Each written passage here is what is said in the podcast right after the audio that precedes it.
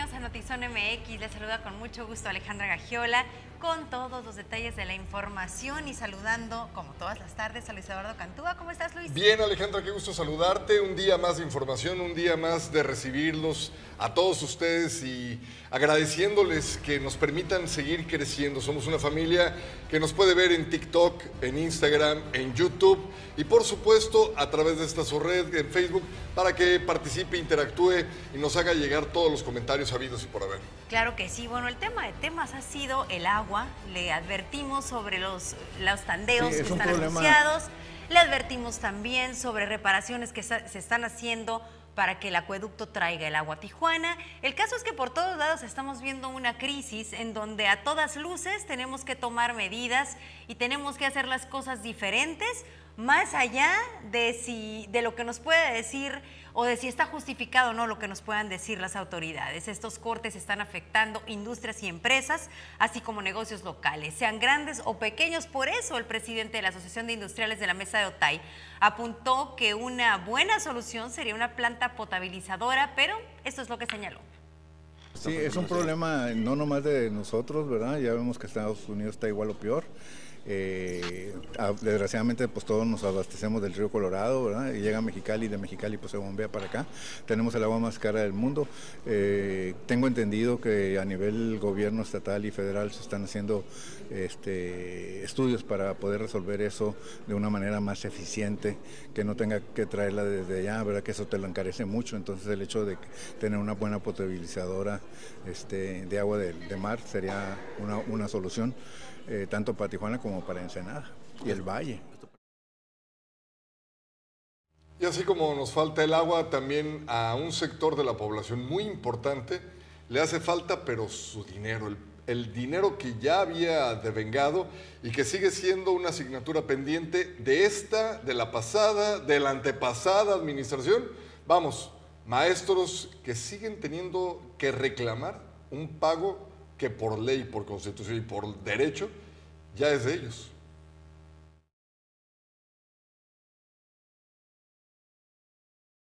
Solicitamos una entrevista con el secretario de Educación para conocer el adeudo que se mantiene con las escuelas particulares. En la conferencia de la gobernadora Marina del Pilar, sin embargo, no atendieron nuestro tema y continúa la confusión por qué no se les ha pagado. Un adeudo de 4 millones de pesos mantiene desde hace un año el gobierno de Baja California a nueve escuelas preparatorias particulares, luego de haber atendido a estudiantes que se quedaron sin un espacio educativo durante ese lapso de tiempo. Pagan por alumno 3 mil pesos al semestre que no es ni prácticamente ni una colegiatura.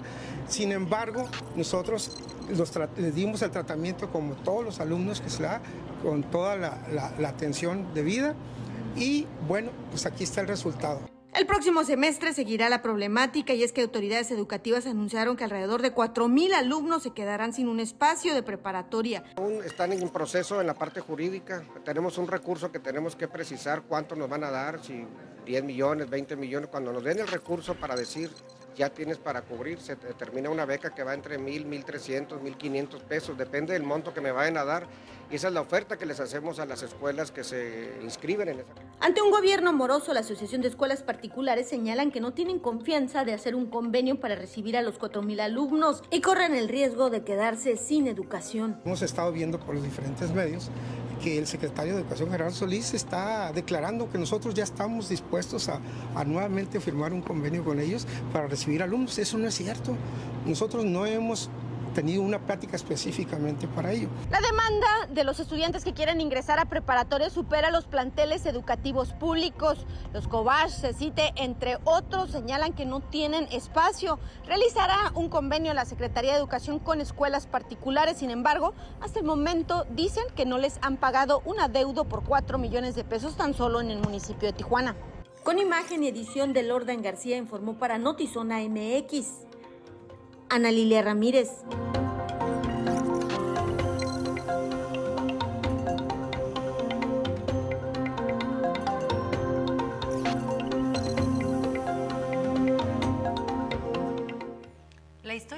Las administraciones, y lo decía en el avance, eh, resulta increíble que en un tema tan conocido y sabido como la solución a tantos problemas sociales como la educación no sea prioritario? ¿Por qué estamos perdiendo el tiempo en tantos otros temas tan inútiles y tan eh, triviales y no se está poniendo atención a quienes están educando al futuro inmediato de nuestro país y además sin contar con que son padres de familia también y personas que ya trabajaron por un sueldo y no lo están recibiendo. Tantas aristas de este tema, de dónde poder agarrar, de una ramita te puedes agarrar y te puedes ir de largo, pero yo me voy a agarrar de una que acaba de ser también tendencia. ¿No dice la esposa de Andrés Manuel López Obrador, el presidente de la República, que con un libro se puede solucionar el tema de la violencia, de la eh, eh, de, la segregación a tantas y tantas y miles de personas que en algún momento dice ella, hacen travesuras,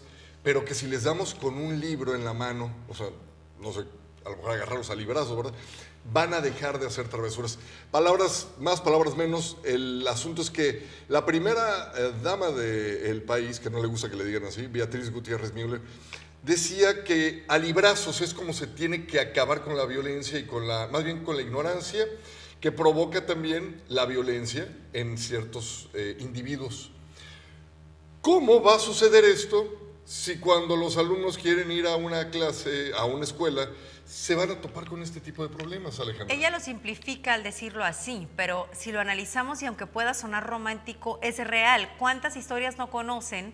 De eh, lugares en donde ha habido una diferencia enorme, enorme cuando se pone un centro comunitario. Hay películas, hay muchas, hay muchos casos. Un centro comunitario puede hacer una diferencia. Un club de niños y niños puede hacer una diferencia. Un gimnasio de box. Eh, vamos a en próximos días presentar una nota también respecto a esto en donde les exigen a los jóvenes tener unas calificaciones determinadas para poder seguir asistiendo a, entrenar. Esa motivación hace una diferencia, entonces librazos sí la hacen. ¿Cómo es posible que teniéndolo tan claro, y, no quiero adjudicarle o echarle la culpa a esta gobernadora, porque sabemos que sus gobiernos anteriores y adeudos anteriores, pero alguien tiene que llegar a solucionarlo. Oye, pero eso es nuevo, porque este problema lo vemos tan seguido, tan, se repite tanto, que me llama mucho la atención que los presupuestos eh, que se eh, calculan en, la Cámara de Diputados local, vamos, eh, los presupuestos de ingresos y de egresos, ahí viene contemplada una partida donde viene el salario para educación, todo lo que va a ser mantenimiento de escuelas, etcétera.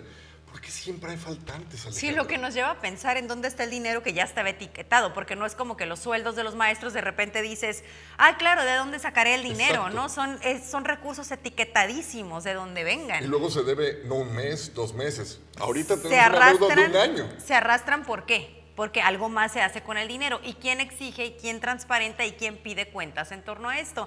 Un un problema de verdad vergonzoso que no alguien tome las cartas sobre ese asunto y lo resuelva. Pues ojalá que no se repita tan seguido y menos que ahorita ya entramos a vacaciones, Alejandra. Tienen para resolverlo todavía poquito más de mes y medio. Entonces, si las autoridades y el secretario se ponen las pilas, creo que lo pueden resolver para que cuando regresemos a clases no tengamos este problema. Y no tengan los padres de familia que tienen a sus hijos en casa cuando tienen que ir a trabajar porque los maestros con toda la razón del mundo hacen huelgas. Justo. En otro tema, déjeme decirle que hay uno preocupante para el turismo médico de la ciudad de Tijuana. El médico, escuche bien, Juan Betancourt, que presuntamente operó a María Chacón, quien falleció lamentablemente el mes pasado y fuera la esposa en vida del cónsul de Guatemala en Denver, Estados Unidos, Jorge Ortiz, no contaba con la acreditación para llevar a cabo las cirugías estéticas. Esto lo apuntó el día de hoy por la mañana Erwin Araizaga, comisionado estatal de COEPRIS, durante la conferencia semanal de la gobernadora del estado, Marina del Pilar Ávila Olmeda.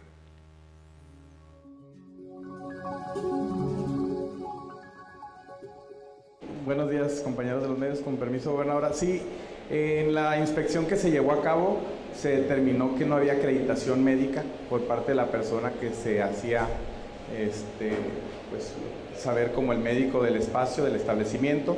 Y hasta donde nosotros tenemos conocimiento y nociones, el responsable sanitario de dicha clínica ya había fallecido y pues es la razón por la cual pues de entrada no contaban con una licencia para poder operar la institución. Y quita los sellos, los de la Fiscalía, quitó los nuestros, este, pues yo pediría a la, a la, tanto la Fiscalía como lo que nos toque a nosotros como COEPRIS, pues este, que las investigaciones pues eh, poderlas compartir en su momento, en el proceso, eh, eh, en el momento procesado oportuno, poderlas compartir con ustedes. No podemos dar pues tampoco tantos detalles, ¿no? Para no poner en riesgo la investigación y, el proceso. Sin embargo, pues está siguiendo de manera adecuada por parte de la fiscalía y pues si este, esta persona sigue promocionándose, pues solicitar tanto a la fiscalía como a la COEPRIS, pues que realicen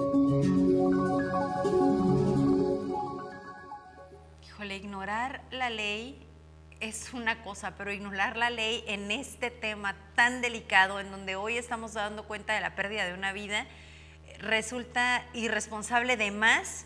Eh, eso sin mencionar que, lo decía en el avance que hacía hoy en la tarde platicando con ustedes sobre este tema. Me gustó la pregunta. ¿eh? Es pecata minuta el, el, asunto de lo que va a generar a la imagen del turismo, ¿no? A todo el esfuerzo positivo que sí se ha hecho pero realmente el no, cuestionarte que tienes en ese cuarto de operaciones una vida y el ser tan irresponsable porque este individuo médico no está certificado para hacer cirugías plásticas. Ya no digamos todos los otros temas que ahorita podemos detallar de los que ya habían sido advertidos y, todo lo que ya representaba un riesgo para esta cirugía. Me gustó mucho la pregunta que hiciste en el en vivo, en el adelanto que estábamos haciendo hace rato. Eh, si quieres hablar tú, usted se operaría con una persona, eh, no sé, algún arreglo estético, sin certificarse que la persona tiene los documentos en regla que lo avalan como un profesional del bisturí. O sea, vamos, usted eh, le daría penita ir a pedir el presupuesto y que después le diga, bueno, mire, no van a ser 10 mil dólares, se lo vamos a dejar a 9 mil porque me cayó re bien. Y en base a ese buen gesto del doctor, usted ya no lo va a cuestionar en base a que si tiene o no tiene un certificado que lo acredite? Y más allá de la certificación, que me parece sería un paso uno, ¿no? Está certificado para hacer cirugías estéticas, sería la pregunta número uno. Y las otras, que a lo mejor yo realmente nunca me había detenido a cuestionar y que hoy lo sé gracias a este caso. Y es que hay una serie de recomendaciones que hace la autoridad sanitaria eh, y especificaciones que ese quirófano debe tener, que tienen los hospitales, pero no tienen todas las clínicas, por lo tanto se las enumeran y por eso hay esta revisión estricta y exhaustiva de la autoridad, revisando uno a uno que todo eso esté. Yo creo que yo no lo preguntaría o a lo mejor no lo hubiera preguntado hasta hoy, que sé todo lo que tienen que tener y que por no tenerlo esta mujer perdió la vida. Una de ellas, y nos lo platicaba el comisionado, era una ambulancia eh, propia o un contrato con una institución que brinde el servicio de ambulancia, para que si hubiera una emergencia y no la puedes atender ahí, lo trasladen de inmediato. Esta persona fue trasladada a la Cruz Roja, no tenían ese servicio y no tenían una ambulancia. Eso pudo haber sido un factor determinante para que no se atendiera a tiempo y por lo tanto esta mujer perdiera la vida.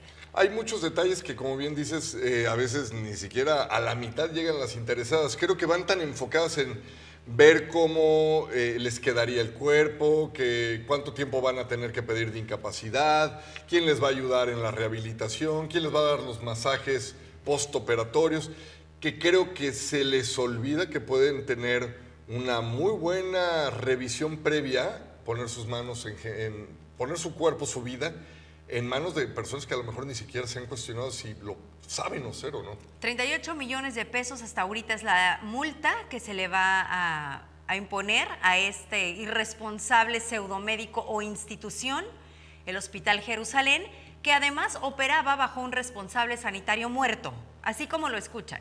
El responsable sanitario de ese lugar no vive. Una vez que lo investigan, esa persona ya perdió la vida. Entonces, quitando los sellos, sin certificación, con un responsable sanitario que no vive, sin una ambulancia y ya no sabemos qué más, operó este individuo. Por supuesto, la gobernadora fue muy contundente, ya no se puede ni siquiera estar publicitando, ya no tiene autorización para tocar una vida más y de ahí el trabajo de la fiscalía, que me parece que también incurre en otro tipo de delito. La omisión, creo yo, ¿no? Bien, pues mantenga usted bien informado al respecto y nosotros estaremos dándole todos los avances que las autoridades den a conocer. Y bueno, ya es este viernes 22 el concierto de Cristian Castro en el Trompo, así que si no tienes tus boletos, córrele porque In-House Entretenimiento todavía tiene algunos a la venta. Ahí vienen los lugares en donde los puedes comprar. Es este viernes 22 de julio. Nuestras noticias en breve. Twitter demanda a Elon Musk y gana la primera batalla para cancelar, más bien por cancelar la compra. Así como lo escucha, el monstruo de las redes Twitter puede acelerar su demanda contra este multimillonario Elon Musk porque les dijo que sí les iba a comprar, pero después le canceló esto de la red social que ya había, ya había sido valuada en 44 mil millones de dólares. Y después, pues cuando este se desiste, baja la cotización en la bolsa de valores y este impacto pues obviamente tiene consecuencias. El gobierno de Canadá emitió un anuncio en el cual afirma que solicitará sus propias consultas para con México sobre su política energética, las cuales acusó que son inconsistentes aún con el Pacto Comercial de América del Norte, el TEMEC. Ahora se espera que en la próxima mañanera, o sea, la de mañana, Andrés Manuel López Obrador, también le dedique la canción de Chico Che, Uy, qué miedo, Canadá, mira cómo estoy temblando, así como se la dedicó a Estados Unidos esta mañana. Debido al aumento de denuncias sobre el robo de cuentas de WhatsApp, expertos explicaron las medidas preventivas sobre este delito, ya que en México es muy difícil, casi imposible dar con el paradero de los delincuentes.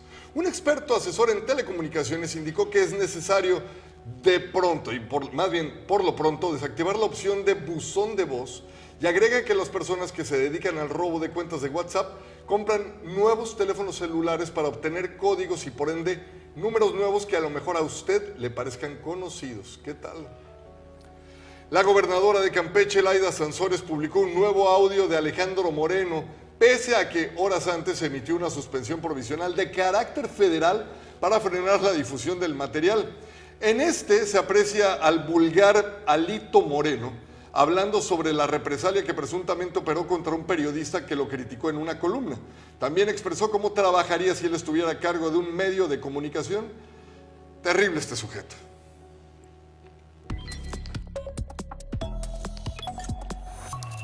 Oiga, regresa a Rosarito el peculiar y gran tipazo, el doctor César Lozano. 16 de agosto en el Baja Center a las 7 de la noche con su nueva conferencia Por el placer de vivir mi reencuentro contigo.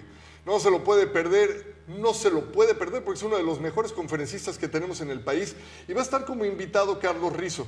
La venta de los boletos es en la taquilla número 3 del Hotel Realin aquí en Tijuana o puede meterse a www.entutaquilla.com. Rosarito, nos vemos este martes 16 de agosto por el placer de vivir mi reencuentro contigo a las 7 de la noche en el Baja California Center. Boletos en tutaquilla.com, porque las conferencias nunca habían sido tan divertidas. Bueno, y saludamos a quienes se conectan en este momento. Daniela García dice, qué pena tener funcionarios así. Juan Verduzco, Alex Peña, buenas tardes chicos. Consuelo Navarrete y a quienes se conectan en este momento, muchísimas gracias. Supongo que te refieres al impresentable Alito Moreno, no sé si a Laida Sansores, pero bueno, de, los dos no se, hace, no se hace uno, qué cosa. Y bueno, en otros temas, ayer tuvimos la oportunidad de platicar aquí en Notizón MX con eh, Mariana Montalvo, la directora de las mujeres en la industria de Canacintra, y nos hablaba de este evento que ya está en puerta, 8, 9 y 10, y nos invitaba a este gran congreso que van a tener en donde vale muchísimo la pena las conferencias magistrales a todas las personas que están no solamente en la industria maquiladora, sino también a todas las empresarias, porque temas de marketing, temas de, temas binacionales, temas de importación y exportación seguramente pueden beneficiar a muchas personas. Así que eh, el cierre se va a hacer el 10 en el Valle de Guadalupe, 8 y 9 las conferencias serán en la ciudad de Tijuana. Se pueden registrar aquí, a continuación aparecen las páginas o si no puede hacerlo a la página de Cana Sintra Tijuana. Eh, déjame comentarle que el presidente de la Canaco, Julián Palom, esta es la que habíamos, ¿qué estoy haciendo yo? Dime, por favor, Alejandra. No, te voy a decir mejor que, que dime platiquemos. Porque estoy con esta nota. No sé, si Luis. no es la que va. Y tampoco es viernes. Tampoco. Mejor te voy a platicar que en Mexicali ha habido denuncias eh, y una multa del INE al PRI. Y nuestro compañero, José Manuel Yepis, nos tiene los detalles.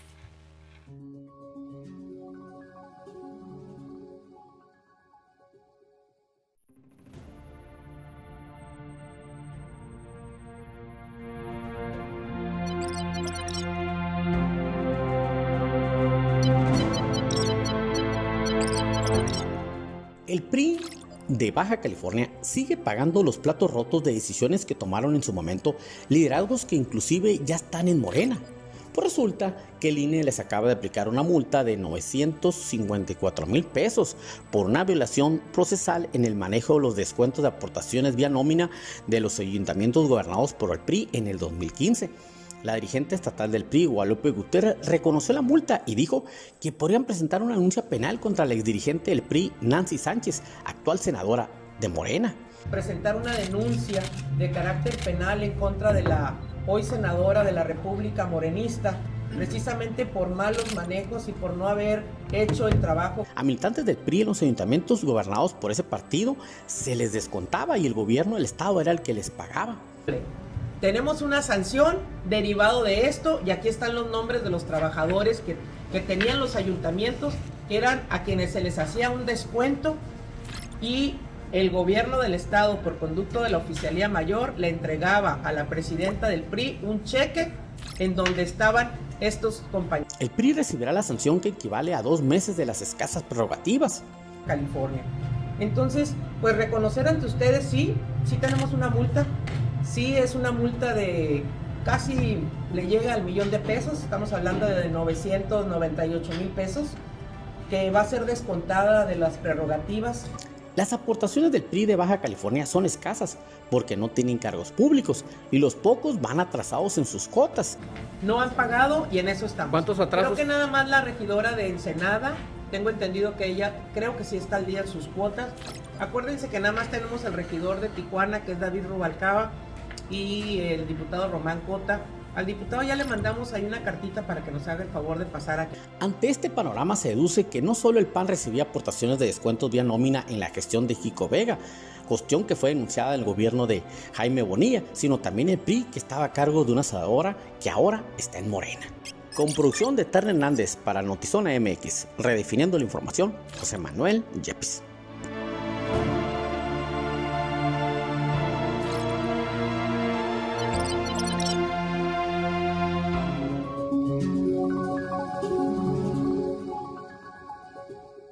Las siglas del PRI como que ya ni me acordaba. Como que, ah, caray. Yo- un yo- partido que alguna vez gobernó nuestro país. Yo sí leí PRI, pero en mi mente era RIP. Sí, literal. literal, bueno, y, y- y ya Luis hace rato daba una nota en torno a Alito Moreno y parece que tampoco es como que el revolucionario institucional esté haciendo mucho por revivir, ni por salvarse, ni por renacer. Y vemos que otros partidos, vemos que no hay oposición claramente, y vemos que otros partidos como el PAN nos dice que Santiago Krill será uno de sus candidatos. Entonces, ni para dónde hacerse en este tema. No, pero ¿sabes qué? Sí quería retomar de esta nota algo que me parece rescatable entre todo el mundanal de información que se da, porque están peleando una multa de un millón. Pero en ningún momento se, se, se- se- voltean a ver ellos mismos si la que faltó a este precedente es Nancy Sánchez cuando era mil por ciento priista, pero en cuanto vio que el barco se estaba hundiendo, pues fue como en los, ahora sigue como en los buques, la primera rata en saltar para salvarse, ¿no?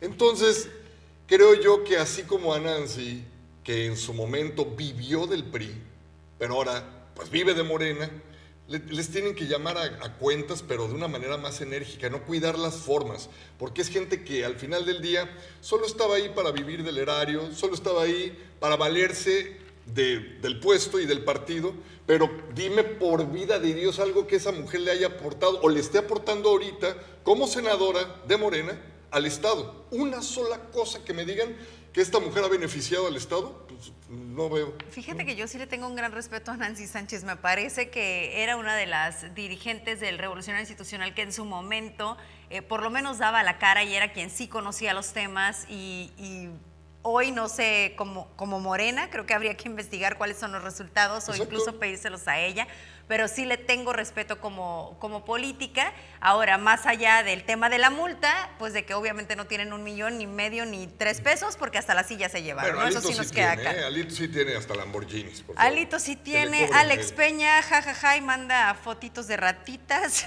pues gracias a quienes se conectan en este momento. Y en otros asuntos, el presidente de Canaco, Julián Palombo, apuntó que se tiene que tener paciencia con lo que viene ¿Y qué viene? Congestionamientos viales que van a aumentar debido a las obras de gran calado que ya anunció Gobierno del Estado. Este programa Respira.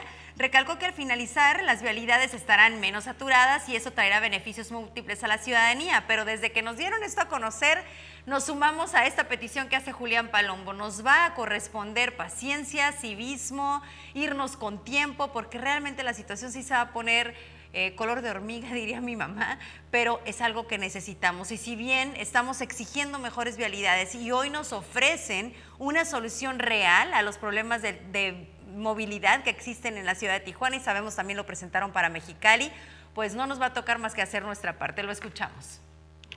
Pues definitivamente que siempre que hay obra, pues hay congestionamiento de tráfico, hay caos vehicular derivado de que pues en las áreas donde se están llevando a cabo las obras, pues hay, hay cierre de, arterias vehiculares y por ende tienen que desviarlas hacia otras zonas y en esas zonas pues por, por, digo, por la misma naturaleza no se convierten en caos y pues al final de cuentas, si bien es cierto esto va a complicar la movilidad en esas áreas, pues también es cierto que una vez que ya se terminen las obras de gran calado que ya se anunciaron, pues van a, disminuir la, los caos vehicular que actualmente estamos viviendo, cuando menos en las áreas donde se van a construir esas, esas eh, carreteras, esas vialidades, para manera tal de, que sea una una, que haya una fluidez en cuanto a la movilidad vehicular.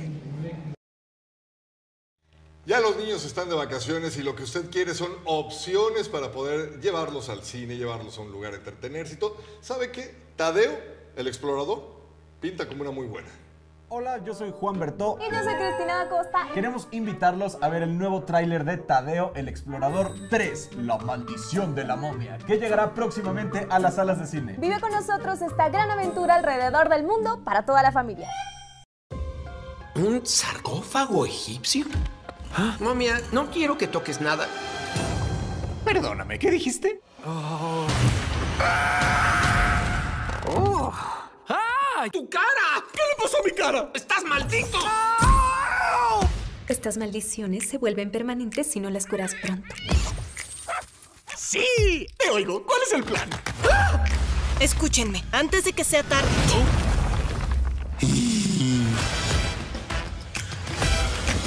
A momia no le queda tanto tiempo. Quiero ir a conquistar el mundo. ¡Vamos a chocar!